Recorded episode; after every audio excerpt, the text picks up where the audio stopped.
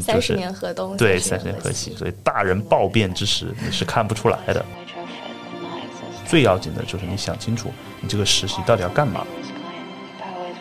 要稍微和你的职业规划或者是兴趣爱好相契合，嗯然后提前找到自己可能未来想做哪一方面，然后再向这个方向的企业去投递。很多人会写一个东西，说自己善于沟通。这个呢，在我们这个 HR 看起来，就是你可能没什么别的可以写了。学生会主席这个东西吧，可能意义不是很大。那你就说我吃苦耐劳，我我可以我可以好好弄。呃，作为学生，我们希望展现的东西，可能并不是这家公司所寻求的东西。就有点像男女朋友分手了，你很好，但是我们不合适。招人喜欢是一种天分，也非常值钱，以一种比较平常的心态，对，要自然，对，没有必要演。我现在越来越觉得没有必要演。首先先欺骗一下 HR 说我可以，然后之后再跳或者是再离开。其实说白了，你只要待三个月，其实也还比较能平衡。如果待六个月，就是稳赚不赔。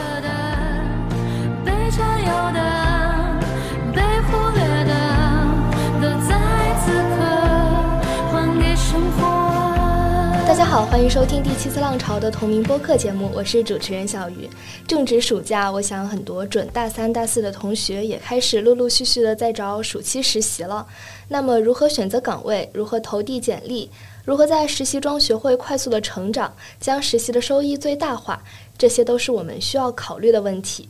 在这期节目，小玉也特意邀请了一位在职场摸爬滚打多年的朋友，请他来讲述一下自己对于实习、对于职场的一些避坑经验。也希望这期能给正在实习或者即将面临实习问题的你提供一些帮助。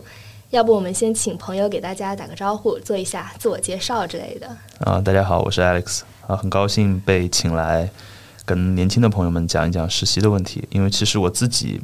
做过实习生，然后后来也招募过实习生，也招募过全职的同事，也给实习生转过正。啊，就希望我的经验能对大家有一些帮助吧。嗯，那要不先大概讲述一下你之前的一些经历，嗯，我的实习经历吗？还是我的面试经历啊？呃，实习经历吧。OK，我最开始的时候是大三，我们学校比较奇怪，我们大三整个下半学期都是实习的，就已经没有课了。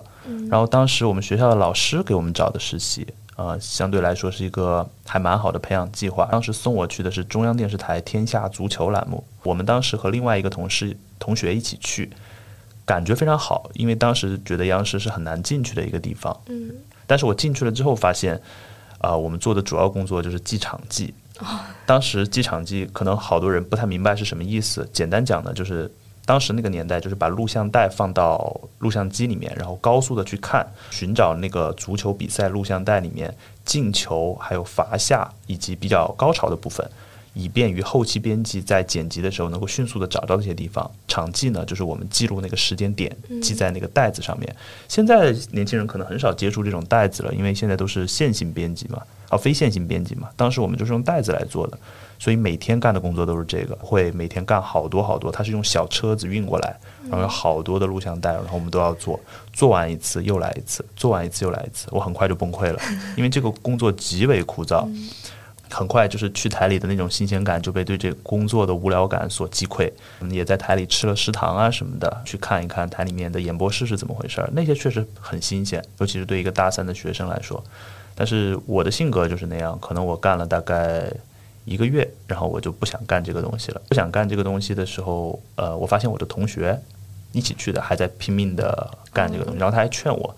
说 Alex 来这个地方实习的经验是很难得的，你好好把握。我们当时的实习老师还来教训我说你好好弄一下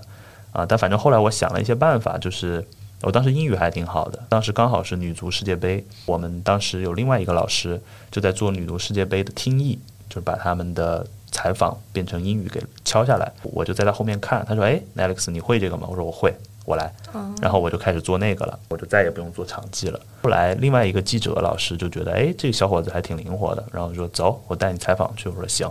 我来弄。对，慢慢就都会了这些。但是后来这些我也很快就腻掉了，腻掉了之后，到了暑假期间我就走了。那只是最后我机缘巧合考试又考到了中央电视台，后来还做了这个这些人的领导。对，所以说命运的齿轮真的很难讲。当时欺负我的那个人，也不是欺负我吧，就是老教训我的那个人，后来见到我的时候就非常尴尬。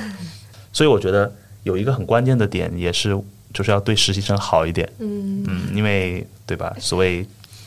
三十是年河东，对，三三十年河西，所以大人暴变之时，你是看不出来的。等到有一天，啊、倒不有这么功利，但是有一天你们成为朋友，甚至会做很深入的合作，都是很有可能的。嗯，所以我觉得，嗯，就是做人留一线。对，我的实习经历大概当时就是这样。嗯，其实，在疫情之前，我相信很多学校它都会组织一些学生的实习，然后到事业单位啊，或者是电视台实习。但是现在疫情了嘛，因为我们学校之前也会有这样的实习培养计划，但是疫情之后，所有的计划全部都取消了，找什么实习都看各自的本领，或者是看各家的关系之类的。对，就是会自己去找嘛，就会很麻烦，而且好多学生因为他没有这个，就可能家里的支持啊或者怎样，就只能靠自己找。对，嗯，那这个确实有挺多坑的，还有好多我我们自己面试实习生的时候会发现，好多人其实踩了很多坑，嗯可能这个人本身比较好，但是最后没有被录取，或者是他去了一些很奇怪的公司，都是有可能的。嗯，嗯，这个你可以对我，们可以聊一下。好，最开始当然是找公司的事情，我们现在大概都是在实习生或者是 boss 直聘上面找这些公司，还有公司的岗位。就如何判断一个公司它是否是一个正经公司，或者说在这家公司实习能不能获得比较大的效益，有什么可以快速挖掘的点呢？啊、就是比如说一些巨型公司，其实是很好判断的。比如说你们去字节啊，去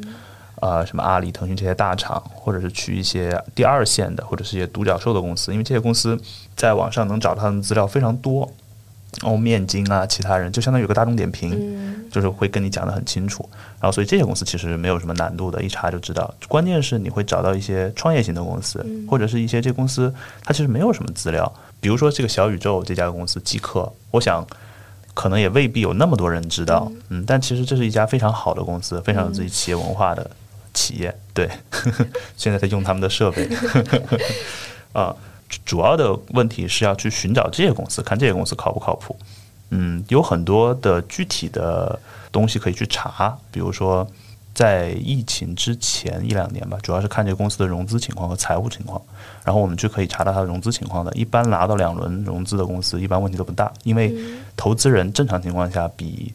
任何人都理解这家公司，他往里投就是他用脚投了票，就证明这家公司是可以的。哪怕只拿到一个天使轮，也证明这家公司的一开始的 idea 还有它的人员匹配是 OK 的。嗯至少有人相信他们，而且这些人是真的拿了钱进来的，不是打嘴炮，所以就是这种公司可以去信赖。还有一些小型公司呢，嗯，其实看起来很乱，就比如说他在实习生和 Boss 直聘上招募用的都是两个不同公司的名字，一个是在北京的，一个是在上海的，法人代表也不一样，然后很多学生就会觉得那这公司铁定不靠谱。其实也不是这样的，就是因为一个公司在发展的过程之中，尤其是早期，有很多很多这种不正规、不成熟的地方是很正常的，但不妨碍他们做的业务是非常有意思的，然后跟你的专业或者想做的事情很匹配，也是有可能的。还有一些这种创业公司，就只要是创 startups 这种创业公司，一开始不正规是很正常的，因为他们没有那么多实力。但是呢，你进入这种公司，如果你自己想做一个创业者，或者是想在生意的领域、在 business 的领域有大的发展，我建议你去这种。因为这种公司会告诉你什么如何把一个东西从零到一做出来，这个东西非常的关键，就看你的目的是什么。如果你是想说我以后要进一个大厂，或者是一个、嗯一个比较好的，比如说新闻机构啊，或者是呃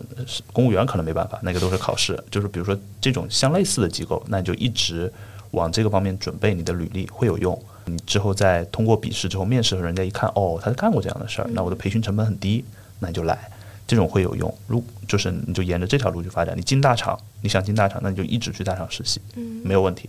那如果你自己想做自己的 business，你就去这种创业型的公司。没有从零到一做过的人，他哪怕在一个大的机构做的位置再高，他也不明白这个事是怎么回事儿。这不是说他的智力啊什么水平不行，不是人是由他做的事情所组成的。这个事情会塑造他。如果你没有做过，你肯定是不知道的。就好比说，反过来也是一样。像我们这从零到一做公司的人，你如果现在让我去一个大型机构跟他们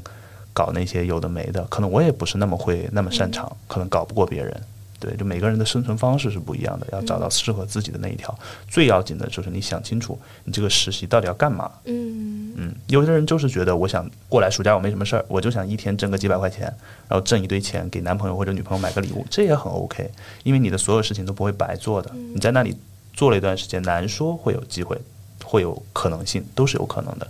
但是前提是要好好做，要不然就是你到了那个地方，你你又不想好好做，那你还不如不去。嗯我觉得是这样。嗯，嗯，这也是艾利克斯给我们提的一个醒，就是你找实习还是要稍微和你的职业规划或者是兴趣爱好相契合，嗯然后提前找到自己可能未来想做哪一方面，然后再向这个方向的企业去投递。最开始之前，应该就是准备我们的简历。对。那这个简历的撰写有什么需要避坑的地方，或者是写一些怎样的东西会让别人一眼就注意到你呢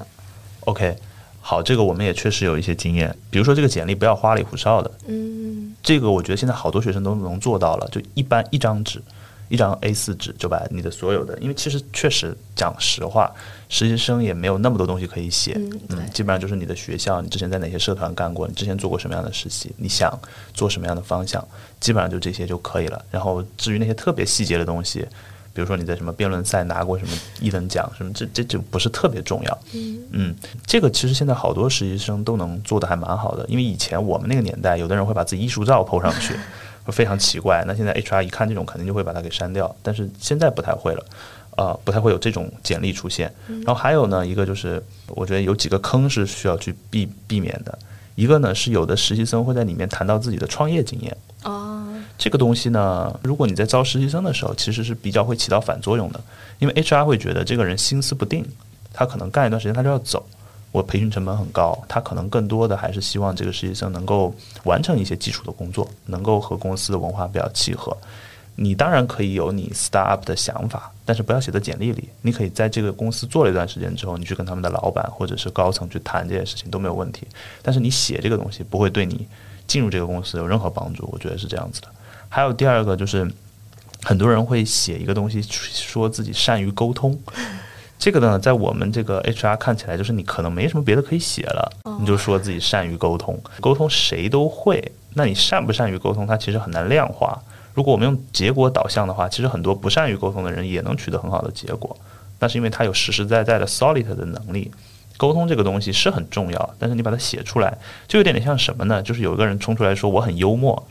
那这个事儿本身就不太幽默，就就会会有这种感觉。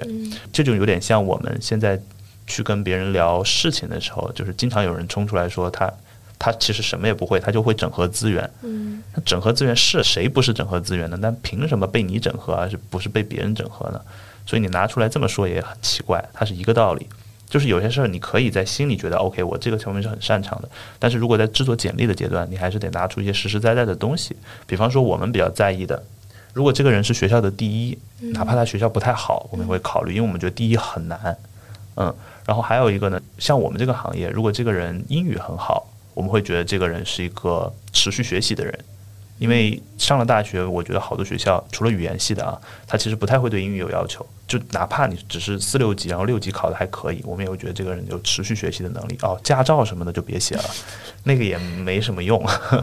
还有一个就是他如果之前的呃，就是学生会主席这个东西吧，可能意义不是很大。嗯，因为我们会觉得这个人可能有比较强的控制欲，但实际上也不是这样。就是这个东西它其实加成没有那么大。他如果真的生产出了一些东西，不管是在实习的时候还是在自己的阶段，比如说像你，你不就实习的时，你就自己就做了一档自己的节目，对吧？播客节目，或者是我自己做了自己的 B 站节目，或者我自己运营了一个公号，或者我写了大概十几个文章可以给你看，或者是说，呃，我自己有自己的设计，有自己的作品集，或者我啊、比如说我推了一款什么样的产品，推的还蛮好的，在别人的公司如何如何，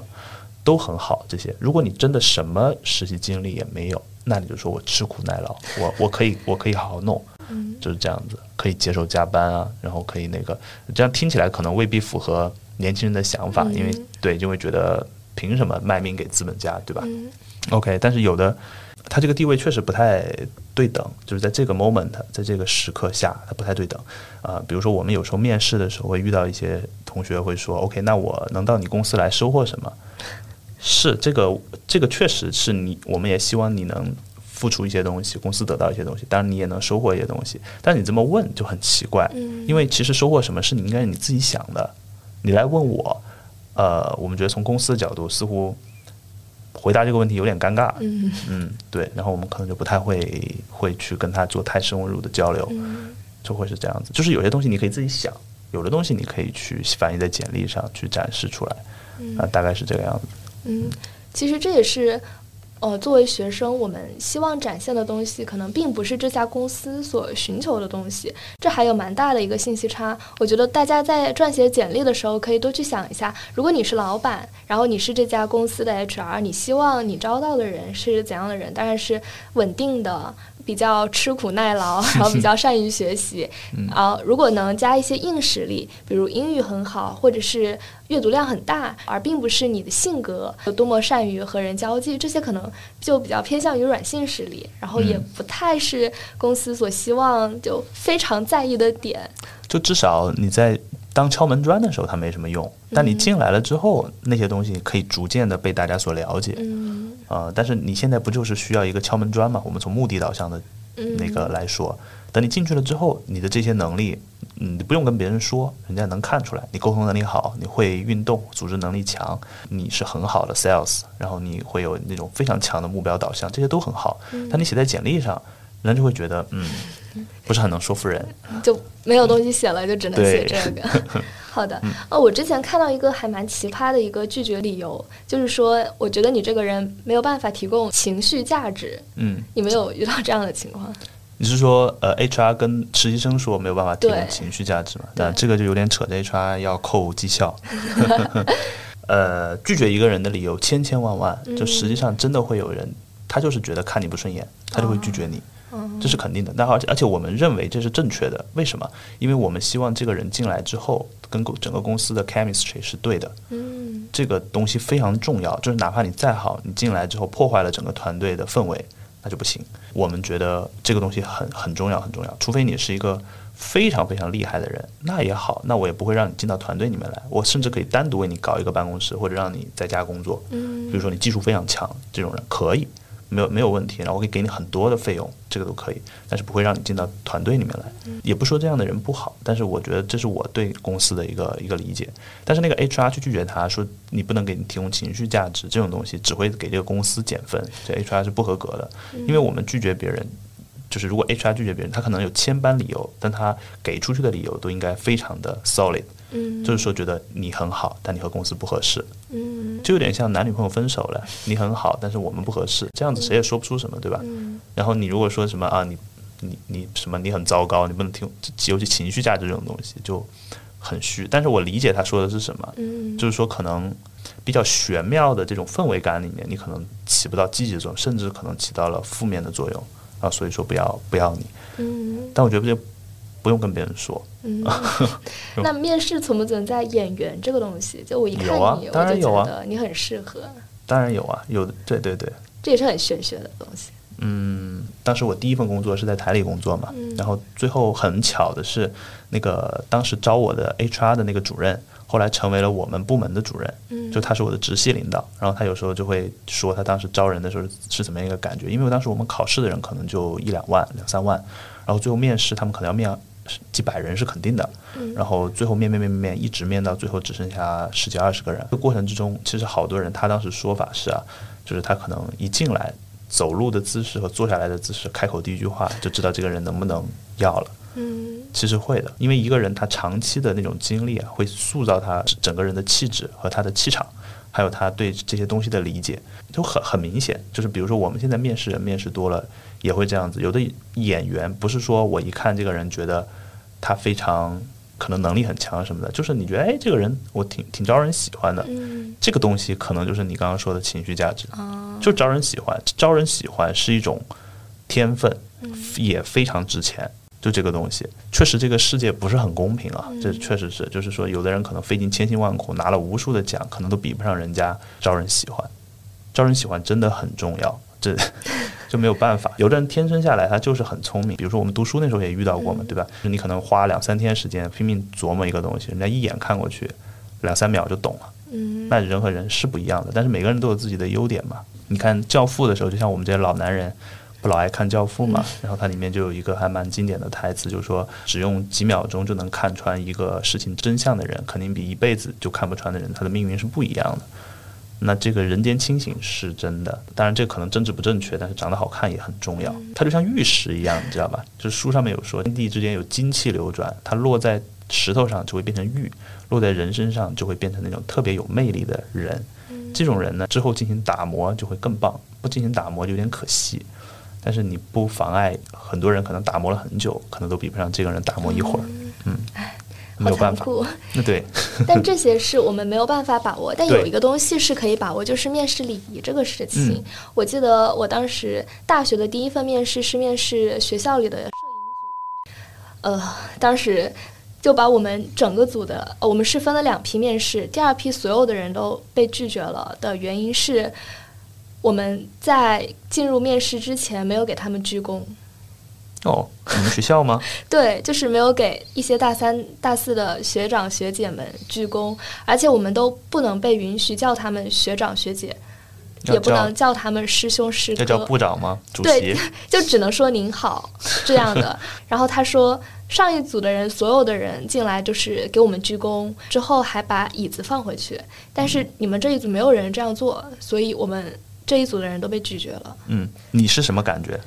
我觉得还好没有进来。对，就是这种东西是不能说服人的，它不符合人的朴素价值观。对，这种东西呢，市场上有很多人教人的这种东西，你如果一听这个事情你就觉得它 ridiculous，那这个东西不符合人的朴素价值观，就不要学。你就算是因为这个东西你学了，然后取得了一定的优势，长远看起来你会因为这个吃大亏，因为它会塑造你不正常的和人心里面朴素的价值观不对的一种行为方式。在未来，比如说我们我们经过了这么多年的摸爬滚打，我们会觉得永远都比有人比你聪明，在生意场上，永远都有人比你嗯知道的更多。你在跟这些人交流的时候，你最大的价值就是真实，因为他会了解全部真实的自己，他会评估你到底会造成多大的损害，能带来多大的价值，造成多大的损害对我们来说是更重要的。就是我们可以判断你的边界在哪里，你的真实真实的这个人在哪里。所以这个东西是我们后来会对一个人进行准确的呃价值评估的一个重要方式。当然，别人评估我肯定也是这样，嗯所以我绝不会骗别人。嗯，就是如果做我们做生意的话，嗯你如果那个事情不符合你心里的朴素的价值观，就不要去做它。非常你做的非常对，然后你们那个社团应该被整改。后来那个社团还传出很多，就比如迟到了一分钟就要罚抄五千字 这种，嗯，哎，非常就如果你们遇到这种公司，那就更扯，那就更早点走。嗯，是的，当时想，哎，还好你没有找我，我也不是很想进。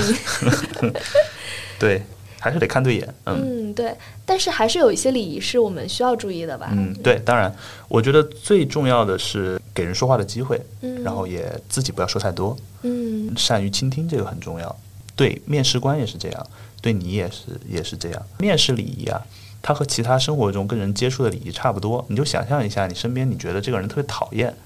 他为什么讨厌，你就不要去做那件事情。啊，就和查理芒格说的一样嘛，如果我要知道什么地方会让我死就好了，我永远不会去那里。在生活中找这些人特别讨厌的地方，我不想，我不要去做就好了。比如说有的人爱吹呀、然后像那种中年老男人爱说自己认识谁认识谁呀、嗯比如像你那种社团什么之类的，就要给一些奇怪的理由。对对对，这种都很不好，把这些避免掉。好的那些部分其实千奇百怪，任何人、任何节奏、性格、呃态度都有可能会吸引别人，这是没有问题的。但是把那种特别讨厌的部分给撇掉就可以了，嗯嗯，还是以一种比较平常的心态，对要自然对。没有必要演。我现在越来越觉得没有必要演。然后 HR 其实也是和你类似于平等，大家都是打工人嘛。对，但是 boss 直聘可能不一样吧，就是老板会出来直接面，好，然后老板有时候会因为一些奇怪的原因招一个人，然后 HR 就很气。嗯 那到了后期，如果非常幸运能够拿到很多 offer，该如何选择？嗯，我们招人的时候经常会遇到这样，他跟你谈的很好，但最后会拒绝你。嗯啊、我觉得这个 OK，但是我想说的是，如果拒绝就稍微快一点啊，啊、就不要拖太久，因为确实拖得久对你来说，对这个面试的这个 candidate 来说更有优势嘛，因为他手上握的东西更多。嗯但是我想说的是，还是那句话，还是要以德服人，做让双方都方便的事情。你甚至可以直接跟那边 HR 说，说我现在还有一些其他的机会在看，我到什么时候会看完，然后看完了之后我给你答复。而不是说 OK，我很喜欢你们，我我要跟你签约，但是我最近在家里面忙一个什么事儿，我过来就给你签什么的，这种没有没有意思，因为人家也不傻，你就可以直接讲，我想再看看机会。如果那个人说那好，那你要再看机会，我们可能就不会给你这个机会。那好，那我就不要这个机会。就是做事的时候，我们觉得这种人可以走得更远。就是短期一一成一池的得失真的不重要。你拿到了一个实习，然后或者你同学拿到一个很好的实习，你没有拿到。或者你没找到实习这件东西，从人生的长河来看都是不要紧的，嗯它有很多很多转换的空间，啊，但是不要因为这些事情给你沾染上了一些不不好的习惯，嗯或者是对这个世界一些不好的看法，我觉得这样是就不好。嗯要有 party 也说 要有战略定力，就是你要做一个什么样的人，你得想清楚。嗯，如果你要做一个真的是呃利用各种优势去各种传局啊之类的人也可以，那你就往往那个方向走，不要拧巴。嗯嗯，也可以，千奇百怪都可以，万紫千红总是春嘛，我我觉得可以。嗯就还是要比较干脆果断的决定，也给 HR 一个比较好。对你以后可能还有机会的嘛，都很难说，但不要搞那种东西，没意思。嗯，那我突然想到一个问题，就我在面临呃很多 offer，然后我选择了 B，然后拒绝了 A，但是之后我又必有把你拒绝了是吗？对，然后我没有拿到 B 这份 offer，但我之前又拒绝了 A，那我还能回去吗？哦、你可以跟 HR 聊一下，有可能，因为其实你们在外围，你其实不太知道公司里面的情况，嗯。有多种可能，比如说你拒绝了，你把 A 拒绝了，嗯。他可能没来得及跟其他人说，嗯。然后这个事情就完全扣在他那儿，他就说你又 OK 了就好了，他只要想帮你，没有任何问题的。因为实习这个东西，它和招募正职员工很不一样，流程啊就要简化的多。因为你可以想象，就招实习生，它的成本会比较低，然后还有一个，它肯定不是公司的长期发展策略。决定的人的层级也会比较低，不会特别，或者说如果有高层的人进来参与，他可能也就是随便看看，嗯不太会太关注这些事情，嗯所以中间的嗯余地是很大的，很灵活。所以你不要觉得怎样怎样就不行了，如何如何又可以了。嗯你如果那边不行了，唯一的可能性就是他已经招到了。哦如果他没有招到，你回去他肯定也愿意的。嗯嗯，那也不会因为类似于有一种出尔反尔的感觉，就不要你。你就坦然的说嘛，就是原来我想去另外一个公司，但后来没有谈妥，然后来你这里 O 不 OK？嗯，还就是坦真诚然的说。，对，没有必要骗他。嗯因为你这个实习其实就是在你生命中之中，你长远看，你只会觉得哦，有一个实习蛮有意思的，嗯但是就不要患得患失。然后关键还是想说你自己长远看起来，你是不是要变成一个什么样的人，这个很重要。嗯但这个有点鸡汤啊，对吧？还是说回来，就怎么去拿到一个比较你心仪的实习，嗯这个会也还蛮重要的。因为现在你也知道，呃，找工作确实比较困难。全盘来看，那么多毕业生，公司现在整个全国经济又不是很好，嗯所以会比较麻烦。但总归是找得到了。那其实这个增加一些自己的砝码也很重要。就比如说，你如果你真的在一些比较有意思的实习工作做过，实习公司做过，那其实是有帮助了。就未来真的找工作的时候，嗯。呃，我当时在实习投递的时候，也面临一个比较大的问题，就很多公司它都是倾向于招六个月及以上的这个实习生，但呃，你也说实习是一个流动性比较大的这个东西，嗯、呃，那如果我没有办法做到六个月，但是我又很想进入这个公司，我可以首先先欺骗一下 HR 说我可以，然后之后再跳或者是再离开。嗯，你们之前有遇到过？有有有有，会会会有。首先，我们认为实习生流动比较大，嗯这是一个 information，嗯，就是我们觉得他总会走的。嗯嗯，但是我们从道理上讲，我们当然希望这个实习生在这里待的时间越长越好，因为嗯培训是需要时间的，他适应这个工作也是需要时间的，所以我们希望六个月以上。如果是在简历里面讲，我可以实习六到六个月到一年，你被录取的可能性会大大增加。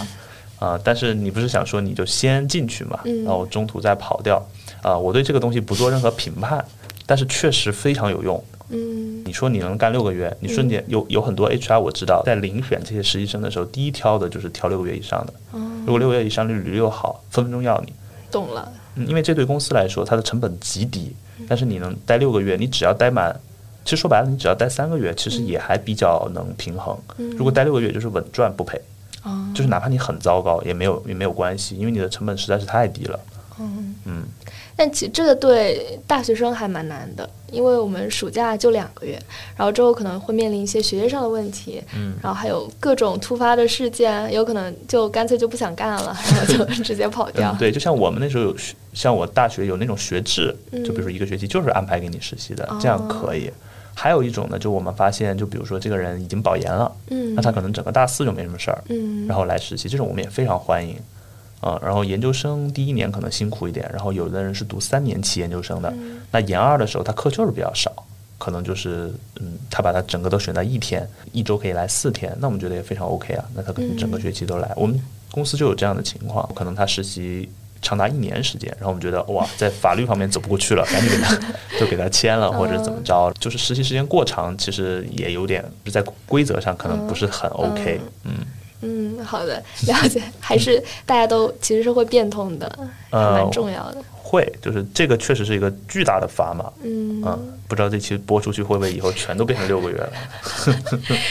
大家以后写简历就是能稳定实习六个月以上。对，这个真的很厉害，嗯，那这期如何选择实习，如何面试的一些技巧，还有一些呃其他乱七八糟的 HR 的内心活动，大概就跟大家聊到这里。那下一期我们会聊一聊实习本身这个话题。嗯，如果大家感兴趣的话，可以持续的关注一下。那我们这期就这样，拜拜。再见。You heard me saying a prayer for someone I really could care for. And then there suddenly appeared before me the only one my arms will ever hold. I heard somebody whisper, please And when I looked, to the moon it turned to gold.